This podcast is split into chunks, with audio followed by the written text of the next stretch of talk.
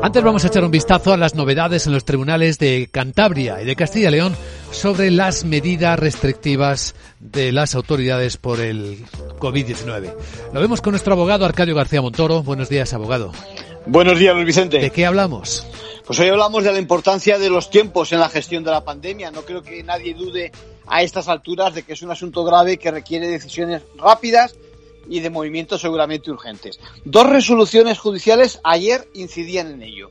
Por un lado, la petición de los empresarios de hostelería de Cantabria de que se suspenda la decisión de la Administración de mantener el cierre del interior de los establecimientos de hostelería y restauración, porque echan en falta, sobre todo, más análisis de manera que la gran duda es si algunos cierres, por ejemplo, los de los interiores de los bares, inciden en la propagación de los contagios y si reducen la difusión de la enfermedad más que otras actividades. Ellos querían abrir ya. Bueno, y está el caso de Castilla y León, donde los tribunales han suspendido el toque de queda que había adelantado la Junta a las 8 de la tarde.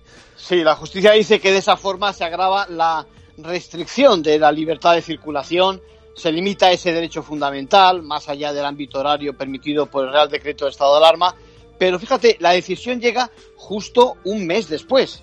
Bueno, la verdad es que no se cuidan los tiempos. Fíjense que además en caso de Cantabria el tribunal, el propio tribunal cuestiona cómo la propia asociación recurrente ha esperado unos días. Se pregunta, ¿cómo ha podido esperar días para recurrir a resolución? Bueno, como es lógico, les recuerda la importancia de la urgencia para que quede justificada la adopción de la medida cautelar solicitada, así que, bueno, pues no se la concede de momento, no se, no se puede producir la apertura de los establecimientos. En conclusión.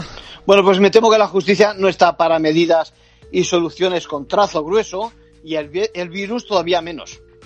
Gracias, abogado.